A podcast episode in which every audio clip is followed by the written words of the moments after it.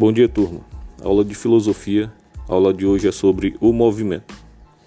A palavra grega para movimento é kinesis, de onde vêm os termos em português: cinema, cinético, cinemática. Só que, para os gregos, movimento não significa somente mudança de lugar ou locomoção. Para os gregos, movimento significa toda e qualquer mudança que um ser sofra ou realize. Então, para eles, movimento é toda mudança qualitativa de um ser qualquer. Por exemplo, uma semente que se torna árvore. Também é movimento toda mudança ou alteração quantitativa. Por exemplo, um corpo que aumente ou diminua, que se divide em, outros, em outras partes menores, né? outros corpos, corpos menores. Também é movimento toda mudança de lugar ou locomoção. Por exemplo, subir, descer, cair. Né? Ainda em movimento toda alteração em que um ser passe da ação à paixão ou passividade. Por exemplo, ser amado, ser desejado, ou da passividade à atividade. Por exemplo, amar, desejar. É movimento toda geração ou nascimento e toda corrupção ou morte dos seres. Nascer, viver e morrer são movimentos. Numa palavra, o devir. O devir, em todos os seus aspectos, é o movimento. Parmênides e Platão excluíram o movimento da essência do ser, considerando a mudança o não ser. Então, o que fez Aristóteles? Aristóteles ele negou que movimento ou mudança fossem o não ser ou irrealidade. Dessa forma, ele diferenciou os seres conforme estejam ou não em movimento.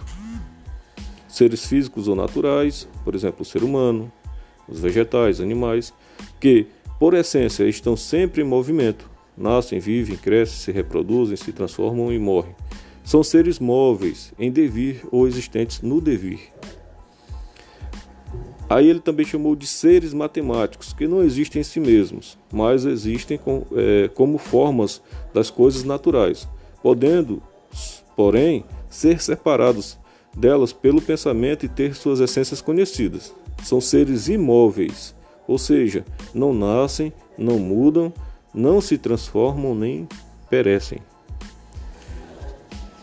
Ele ainda falou sobre os seres cuja essência é imutável ou imóvel, mas que realizam um tipo de movimento, o movimento local perfeito, eterno, sem começo e sem fim, isto é, o movimento circular.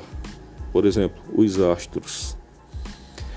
E ainda falou sobre um ser por essência eterno, imutável, imperecível, sempre idêntico a si mesmo, perfeito, imaterial, do qual todos os tipos de movimentos estão inteiramente excluídos. Este ser é conhecido apenas pelo intelecto, que o conhece conforme, é, como separado de nosso mundo, superior a tudo que existe e ao ser por excelência, o ser divino. Para cada um desses tipos de ser e suas essências, existe uma ciência própria. Aí nós temos a física, a biologia, a psicologia, né? isso para os seres naturais, a matemática, a astronomia e teologia. Mas também é, deve haver uma ciência geral, mais ampla, mais universal, anterior a todas essas, cujo objeto não seja esse ou aquele tipo de ser, essa ou aquela modalidade de essência, mas o ser em geral, a essência em geral.